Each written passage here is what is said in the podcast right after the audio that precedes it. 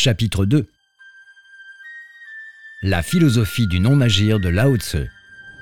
L'ouvrage du Lao Tse est paru aux environs du VIe siècle avant notre ère. On considère généralement qu'il est l'œuvre d'un ermite dénommé Lao Dan, qui aurait vécu à l'époque des printemps et automnes.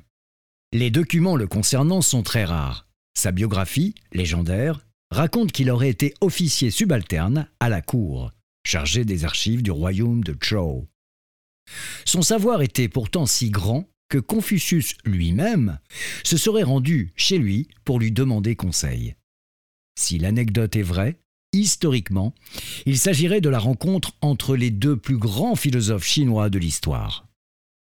Le Lao Tzu s'intitule également Le livre de la voie et de la vertu, Dao De Chin. C'est un ouvrage d'environ 5000 caractères, ce qui est peu, écrit en 80 chapitres divisés en deux parties, la voie et la vertu. Bien que bref, l'ouvrage a joué un grand rôle dans le développement de la culture chinoise. Il a jeté les bases du taoïsme, un courant philosophique qui occupe une toute première place à côté du confucianisme dans l'histoire de la pensée chinoise. Il a ensuite donné naissance au taoïsme religieux qui, vénérant la personne de Lao Tzu comme étant son ancêtre et son maître, cela deviendra la religion la plus influente issue de la terre de Chine. La pensée exprimée par Lao Tzu a eu une influence directe sur les traditions fondamentales de la nation chinoise, sur la façon de penser et sur la conception esthétique de tout un peuple. Introduit en Europe à partir du XVe siècle, le Lao Tzu est l'un des ouvrages les plus traduits de la philosophie chinoise ancienne. Le thème central de la philosophie de Lao Tzu est le non-agir, et c'est aussi le concept qui a inspiré la plupart de ses idées majeures. Le Dao, une démarche à rebours. Lao Tzu dit le retour au non-être produit le mouvement du Dao. Le retour, fan, a un double sens issu de deux signes homonymiques. D'une part, il signifie s'opposer, et d'autre part, rebrousser chemin. Les deux acceptions sont étroitement liées et renvoient l'une à l'autre. C'est en cela que réside l'ingéniosité toute particulière de la philosophie de Lao Tzu. Pour mieux exposer l'idée que tout est complémentaire, Lao Tzu aime avoir recours aux formules d'opposition et aux négations. Dans le monde, lorsque tous les hommes ont su apprécier la beauté, alors la laideur apparut. C'est pourquoi l'être et le non-être naissent l'un de l'autre. Le difficile et le facile se produisent mutuellement. Le long et le court se donnent mutuellement leur forme. Le haut et le bas montrent mutuellement leur inégalité. Le ton et la voix s'accordent mutuellement. L'intériorité et la postériorité sont la conséquence l'une de l'autre. De là vient que le saint homme fait son occupation du non-agir. Il fait considérer ses instructions dans le silence. Alors, tous les êtres se mettent en mouvement et il ne leur refuse rien. Fin de citation. La beauté et la laideur, tout comme le bien et le mal, sont des notions relatives. Lorsque nous disons qu'un objet est beau, il s'opère dans notre esprit une comparaison avec ce qui est laid. Il en est de même pour l'être et le non-être. Le difficile et le facile, le long et le court, le haut et le bas, le devant et le derrière. Selon Lao Tse, cette vision des choses n'existait pas dans le monde à l'origine. Elle est l'œuvre de l'homme. Tous les êtres se mettent en mouvement et il ne leur refuse rien. Les dix mille êtres croissent et se développent naturellement chacun selon sa propre nature, sans jugement aucun. Ils ne sont ni grands, ni petits, ni supérieurs, ni inférieurs. Selon Lao Tse, la beauté et la laideur dans le monde proviennent du jugement de l'homme.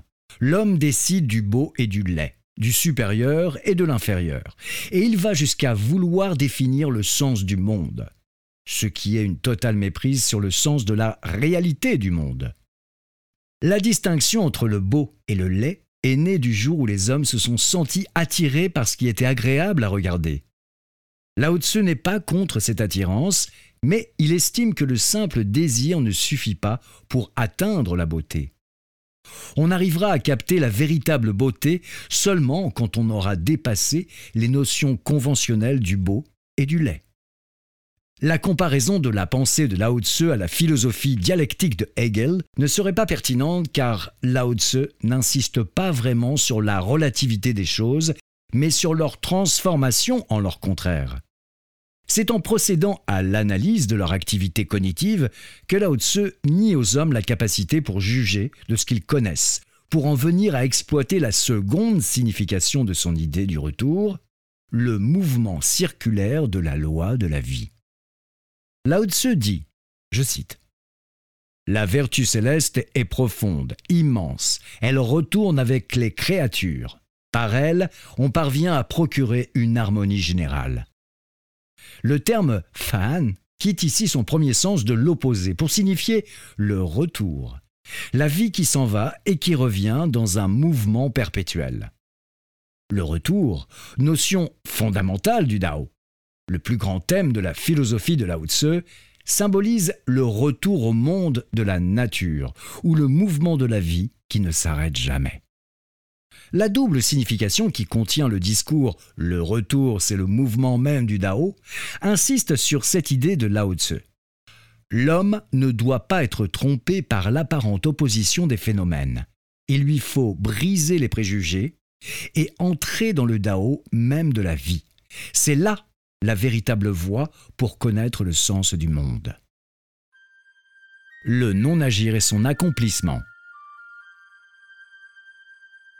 Lao Tse dit Le Dao, c'est la loi de la nature. Le naturel, en tant qu'un des thèmes les plus importants de sa philosophie, ne désigne pas les choses et les êtres naturels du monde extérieur, mais une attitude qui se conforme spontanément aux lois de la nature. Lao Tse affirme que tous les êtres dans l'univers possèdent leur nature, leurs lois, leur fonctionnement, les oiseaux volent au ciel, les poissons nagent dans l'eau, les nuages se déplacent, les fleurs éclosent et fanent. Tout cela est la manifestation de la nature indépendante et intransformable. Elle ne dépend pas de la volonté de l'homme et l'homme ne doit pas essayer de la changer. Lao Tse oppose ici la nature et l'action humaine, cette dernière visant à une altération de la nature. Dans l'expression chinoise, les deux signes qui composent le mot l'action humaine peuvent être réunis en un seul idéogramme, qui porte le sens de artifice ou faux. Lao Tse dit aux hommes de renoncer à leur désir de contrôler le monde. Il leur conseille de suivre le cours naturel des choses, car c'est là le seul chemin menant à la fin des conflits entre l'homme et le monde qu'il habite. La théorie du non-agir est un moyen de protection de la nature. Sans le non-agir, la nature ne peut survivre. Lao Tse dit aussi Pratiquez le non-agir et il n'est rien qui ne s'accomplisse. Cela ne veut pas dire qu'il faut rester là, sans rien faire, et attendre que les choses s'accomplissent, mais qu'il faut agir dans le sens de l'évolution de la nature sans imposer son propre rythme. Le rejet de l'artifice par Lao Tse n'est pas une condamnation de la création humaine, mais une opposition à l'agissement aveugle contre le rythme de la nature. La création qui prône le taoïsme est une création conforme à l'esprit de la nature. L'essentiel de la philosophie du non-agir est contenu dans cette déclaration de Lao Tse. Le grand ingénieux paraît stupide, le grand ingénieux, celui qui incarne le plus haut degré d'intelligence, donne l'impression d'être stupide, car cette ingéniosité suprême ne doit pas être le seul résultat d'une technique de travail, mais du dépassement de tout artifice humain. Cette ingéniosité au plus haut degré est, d'après Lao Tse, issue du ciel. Elle est naturelle et non pas artificielle. D'un point de vue technique, elle est brute et construite sans artifice mais du point de vue de la nature, elle est la forme la plus aboutie de l'intelligence. Lao Tse démontre par là que les spéculations techniques sont en réalité stupides et que les petits calculs ne donnent pas les résultats escomptés. Un homme qui cherche à gagner par astuce n'est plus sincère, et un cœur qui manque de sincérité n'est plus un cœur naturel. De telles astuces nuisent à la nature autant qu'à l'harmonie de la vie humaine. Chang Tse, le successeur idéologique de Lao Tse, raconte cette histoire. Un menuisier qui se rendait au royaume de Tsi passa devant un chêne. l'arbre, d'une taille gigantesque, poussait non loin d'un temple. Il était vénéré comme le dieu des lieux et attirait de nombreux fidèles. Le menuisier continua son chemin alors que son apprenti s'arrêta pour l'admirer. Lorsqu'il rejoignit son maître, l'apprenti lui demanda Maître, je n'ai jamais vu un si bel arbre depuis que je travaille avec vous. Pourtant, vous ne lui avez même pas jeté un regard. Pourquoi?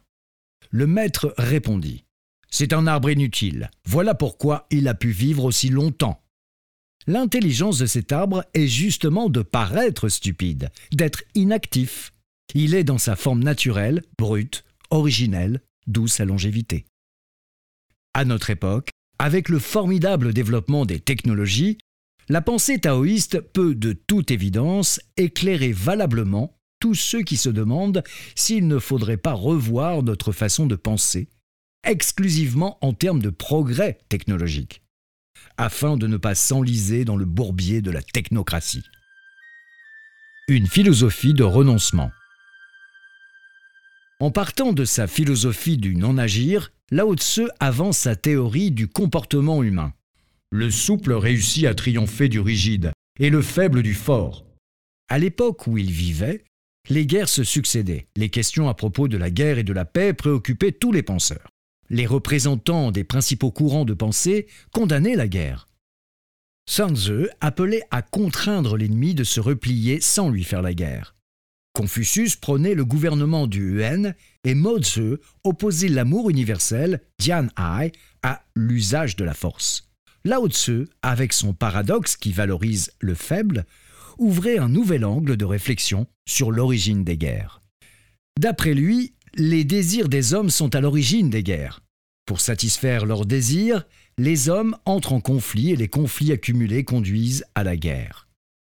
En partant de cette hypothèse, Lao Tse base sa philosophie sur le renoncement.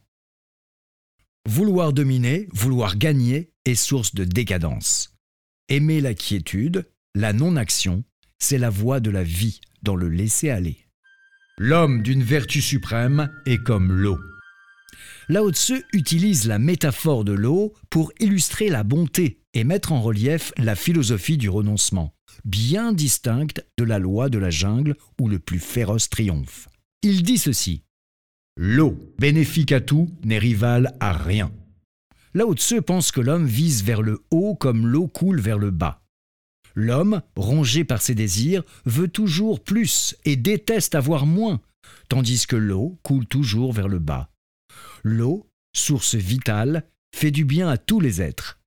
Elle apporte la vie sur la terre. Sa contribution est immense, mais elle ne réclame jamais rien.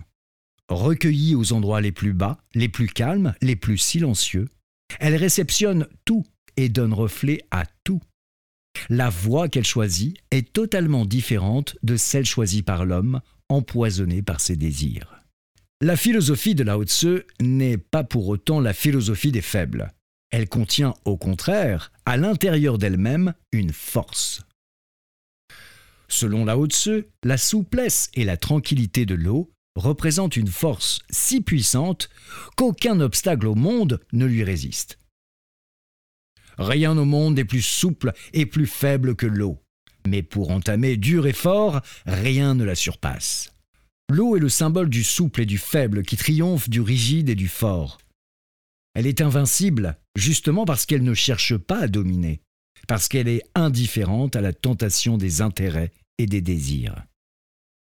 Lao Tzu prétend qu'il faut connaître sa force et garder la faiblesse.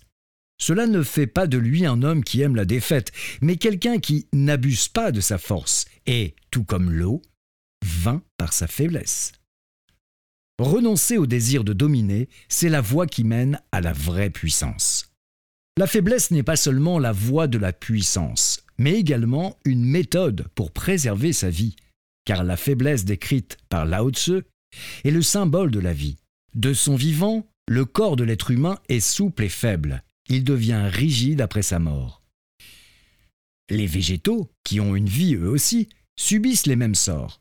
Les feuilles et les fleurs bougent et se plient quand elles sont en vie, mais se dessèchent et se rédigifient lorsque la vie les quitte.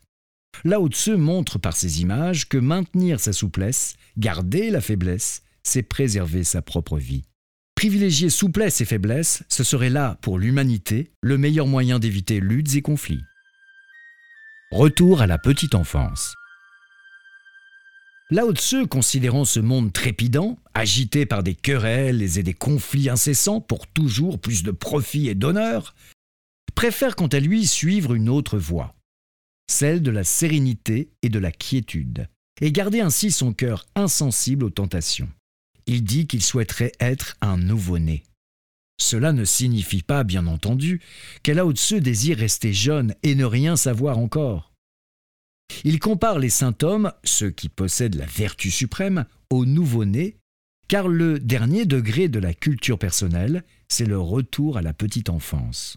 La petite enfance est le symbole de l'esprit intact, pur, authentique et exempt de désir. C'est posséder un cœur d'enfant, un cœur pur, le premier cri de l'enfant, lorsqu'il quitte le corps maternel, est si clair et si frais qu'il est l'appel le plus sincère de la vie.